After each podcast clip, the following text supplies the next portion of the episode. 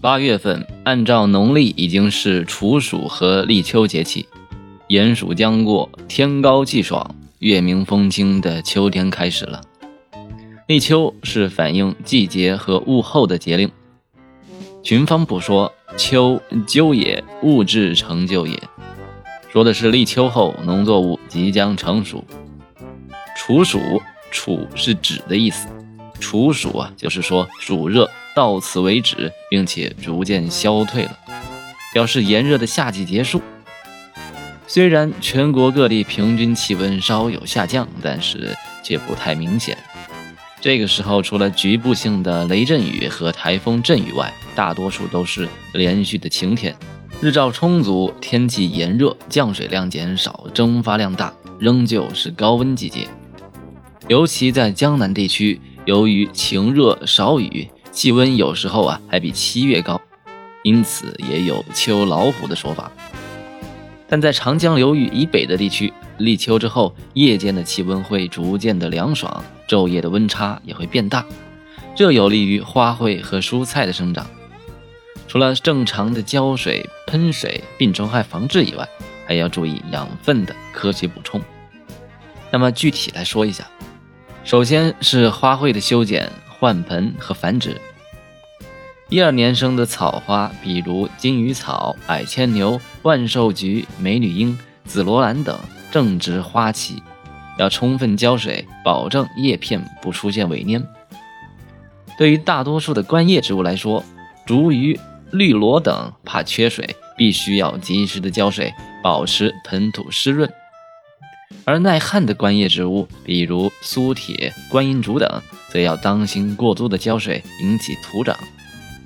像凤梨科的植物，叶筒内啊要保持清洁的水质，这是十分必要的。对于杜鹃、茶梅、桂花、金边瑞香等木本花卉，盆土要见干就浇，切忌缺水，但也不能够积水太多。平常可以适当的喷雾。施肥方面。对于多数的花卉来说，受到高温天气的影响，往往会出现生长受阻或者处于半休眠的状态，一般不需要施肥。但是正在开花的一二年生草花和宿根花卉，比如说生长中的菊花种苗、果实膨大期的佛手、金桔以及多数的观叶植物，要分别的补充磷钾肥或者氮肥，有利于延长观花期和观叶的效果。使用时用量稍少，浓度要低，避免叶肥接触叶片，要做到安全有效的施肥。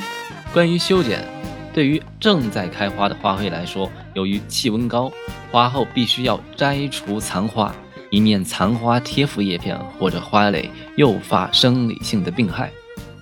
为了塑造优美的株形啊，桂花要随时的抹芽，防止萌啮枝的发生。碧桃需要及时的摘梢，防止徒长；吊兰要注意修剪匍匐枝；龟背竹如果气生根过多、过密时，需要适当的疏剪。此时不要忘记茶梅的疏蕾、石榴的疏果和百合、大丽花、美人蕉等花茎的及时剪除，有利于营养的充分分配。蔬菜方面，首先是秋菜的播种管理，像是秋甘蓝、秋菜花等。播种二十天左右，小苗长到两叶一心时啊，应该及时的分苗，同时要注意用尾帘或者遮阳网进行遮阴。一般四十天左右就可以定植了。下播的陆地秋黄瓜、秋冬瓜、豇豆、菜豆等定苗不要过早。陆地直播的小白菜、大白菜、白苋菜、油麦菜、萝卜、芹菜、茼蒿、菠菜、大蒜、毛豆等。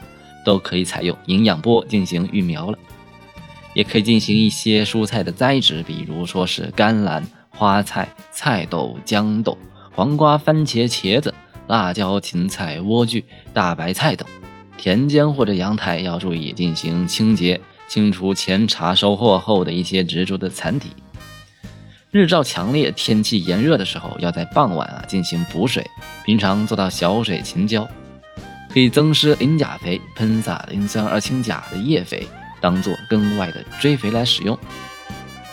夏季也是很多蔬果上市采收的时候，可以采收丝瓜、夏秋的黄瓜、豇豆、白菜等。天气炎热，可能去到室外进行一些田间的劳作，要注意呃水分的补充。即使天气再热啊，相信也挡不住我们想要进行园艺活动、进行种菜养花的心情。那么，以上就是菜如有其地一百二十二期每月的一个花式农事的一个提醒。那么，我们下期再见，拜拜。